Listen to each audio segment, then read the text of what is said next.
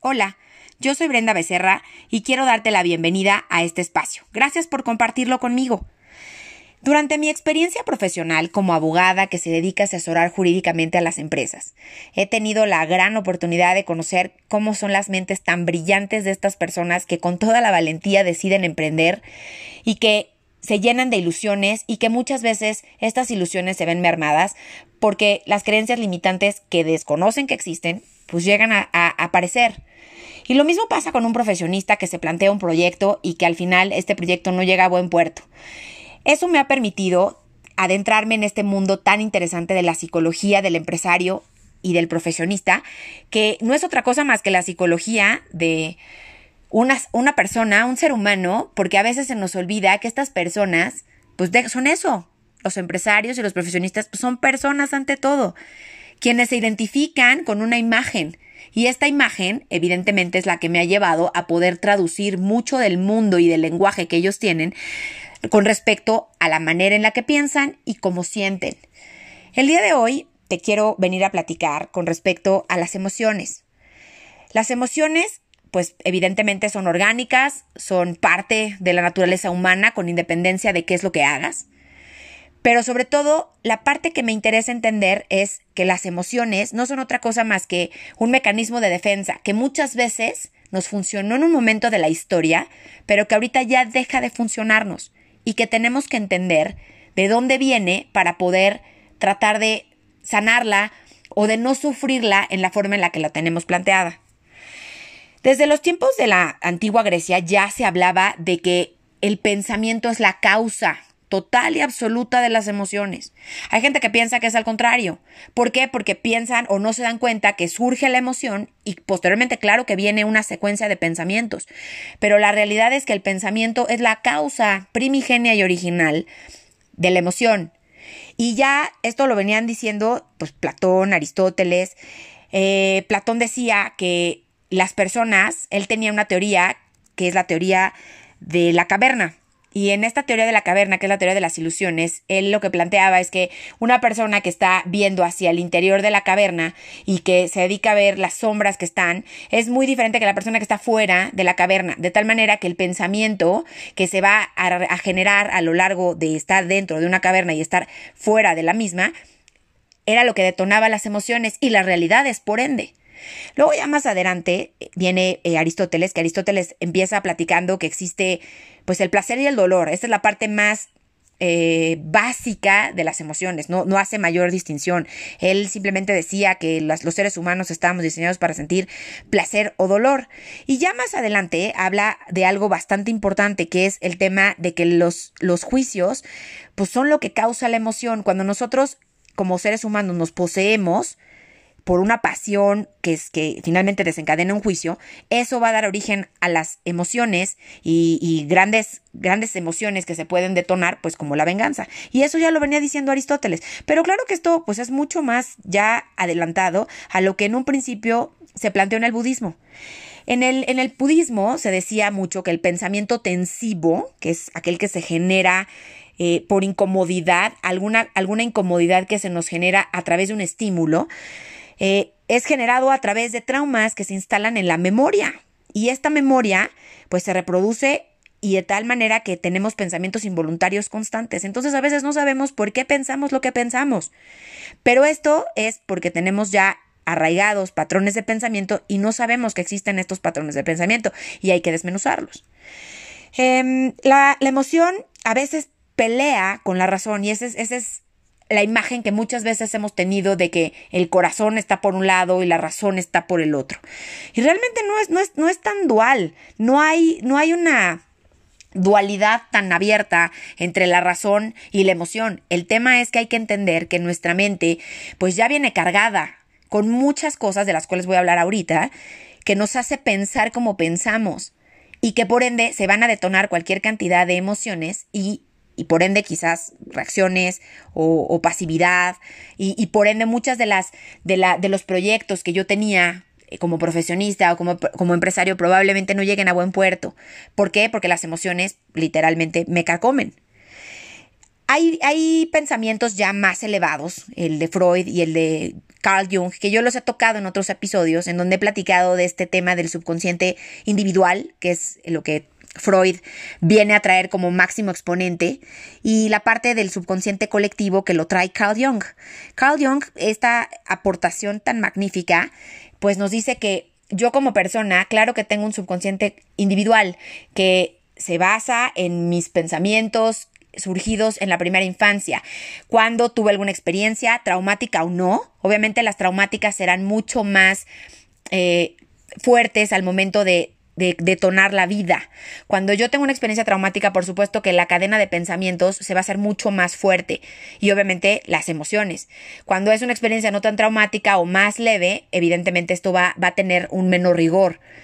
Pero esta parte del subconsciente individual es lo que se va formando a través de las creencias que quizás mi mamá tenía cuando estaba embarazada de mí, a través de eh, las creencias que yo fui adoptando de mis papás, de abuelos y demás personas que incluso se van pasando de generación en generación.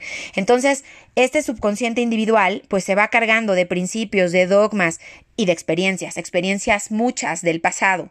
Y posteriormente Carl Jung dice, a ver, es que sí, el, el inconsciente eh, individual, pero el, inconsciente colectivo también existe. Y pensemos en la época en la que a lo mejor una mujer no podía embarazarse sin antes tener que casarse. Y entonces era pues una cantidad de abortos, una cantidad de matrimonios obligados y demás cosas que se, que se daban porque lo que nosotros disfrazamos de moral, pues no es otra cosa más que esto, el sistema de pensamiento que va teniendo la, la colectividad o el colectivo humano y que obviamente va cambiando de región en región. No es lo mismo el colectivo humano de la República Mexicana que el colectivo humano de Francia. Todo esto va pasándose de generación en generación, entonces estaremos hablando, en mi opinión, de tres inconscientes. El inconsciente individual, formado por toda esta cantidad de experiencias que tenemos en el pasado, más aparte el inconsciente familiar, que también es algo bien marcado, porque a veces pensamos que las enfermedades son genéticas y no lo son. Científicamente se ha comprobado a través del tiempo que las enfermedades no son otra cosa más que la herencia del sistema de pensamiento, que obviamente va pasando de generación en generación y por eso las enfermedades se replican en el sistema familiar hasta que llega un momento en el que alguien decide sanar. Yo espero que ese alguien seas tú que decidas realmente sanar a tu sistema familiar. Pero también está el tercer inconsciente, que es el inconsciente colectivo, que hoy, hoy se está moviendo, porque hoy las estructuras están cambiando. Hoy que estoy haciendo este podcast, estamos viviendo una pandemia mundial. Y derivado de eso, muchas personas están viviendo en el miedo. Y muchas personas van a cambiar, algunas para bien, algunas para mal. Y esa es la razón por la cual el sistema de pensamiento va cambiando de tal manera que a veces evoluciona y a veces no. Y a veces este, este inconsciente, marcado con el inconsciente individual y marcado con el inconsciente familiar, es lo que nos lleva a actuar de determinada manera. Y aquí es en donde yo te invito a esta reflexión, que te des cuenta por qué actúas como actúas, qué es lo que te hace pensar como piensas y actuar como actúas. La mayoría de la gente no piensa en cómo hace las cosas, va como zombie por la vida sin saber qué es lo que le detona las emociones. Y es ahí donde quiero hablar contigo y decirte, basta, basta, toma el poder en ti mismo, porque de nada sirve ir por la vida sufriendo. El dolor es obligatorio, todos vamos a pasar por ahí, pero el sufrimiento no lo es, no estamos diseñados para sufrir. Y por eso quiero realmente hacerte reflexionar y que recuperes el poder que existe en ti para sanar lo que ya no te está sirviendo y que lo único que está haciendo es entorpecer el que vivas feliz. Regresando al tema entonces, las emociones, pues ya entendidas como que son mecanismos de defensa que vamos generando a lo largo de la vida y que surgen a partir del pensamiento, bueno, pues hacen toda una cadena de neurotransmisores dentro del cerebro. Es una reacción biológica que activa estos neurotransmisores en el cerebro y de tal manera se van activando pues muchas de las sustancias que conocemos, dopamina, serotonina, cortisol, noradrenalina, eh, o sea, vamos, cualquier cantidad de, de sustancias químicas. Ahora, también es importante hablar de un concepto interesante, que es la red neuronal por defecto. La red neuronal por defecto es la manera en la que nosotros podemos ejecutar ciertas tareas sin tener que pensarlas. Se activa sin necesidad de hacer nada en especial, de tal manera que yo puedo ir de mi casa al trabajo maquillándome e incluso hablando con una persona sin que eso merme mi capacidad para llegar al centro de trabajo. Y esa red neuronal por defecto a veces genera ya estos patrones de pensamiento en el cual yo ya sé que en el momento en el que yo hablo con un arquitecto, uy, seguro me va a defraudar. ¿Por qué? Porque a lo mejor tuve una experiencia en el pasado que hizo que un arquitecto o dos me jugaran chueco y por ende cada vez que yo trato con un arquitecto inmediatamente tengo el pensamiento de que me va a traicionar y por ende una emoción de angustia o una emoción de enojo. Y la mayoría de la gente no se lo cuestiona. Y ya es algo que está en mi red neuronal por defecto. Ya pienso siempre así. Y el cerebro se empieza a volver adicto, adicto como a la cocaína, como a cualquier otra sustancia. ¿Por qué? Porque en el momento en el que estos neurotransmisores se activan, y se activan de manera inconsciente, por eso desde el budismo se hablaba de estos pensamientos involuntarios, porque realmente ya son sin capacidad volitiva. Ya puedo yo ni siquiera querer pensar así, pero ya se van a generar porque están en mi red neuronal por defecto. Ahora, ¿cómo sano esto? Pues esa es la parte que, que es la más interesante porque es de muchísimo esfuerzo, es de muchísima persistencia. Tengo que dejar vaciar la mente para que esos pensamientos empiecen a encontrar espacio. Tengo que sustituir las emociones que estoy viviendo a través de emociones positivas. Tengo que ver la raíz de estos pensamientos, porque en el momento en el que el pensamiento es traído a situación presente, eso le va a restar carga. ¿Por qué? Porque es como si lo descubrieras. Y entonces eso le quita fuerza. Esas son las formas, que parecen ser muy sencillas, en las cuales vamos desactivando las emociones. Todas estas emociones pues van a generar cualquier cantidad de reacciones adentro del cuerpo. Y hay muchas veces en que estas reacciones ya se vuelven adictivas para las personas. ¿Por qué? Porque yo ya siento una adrenalina en el momento en el que siento miedo y por ende me vuelvo adicta a tener miedo. Y porque probablemente yo ya soy una adicta a el cortisol que se me genera por cada momento de ansiedad que vivo. Y aquí es en donde mucha gente ya empieza literalmente a identificarse con las emociones. Y entonces, pues es que yo soy bien corajuda. No, no, es que yo soy una, una abogada súper, súper corajuda. No, no, es que tengo un carácter súper fuerte. Y probablemente no, no es que sea eso. Ya me estoy identificando con la emoción y por ende la voy a sufrir. ¿Por qué? Porque nadie puede vivir contento teniendo las emociones desbordadas. Ese es un hecho. Y hablando de un empresario y de un profesionista, pues eso es exactamente aterrizado hacia lo mismo.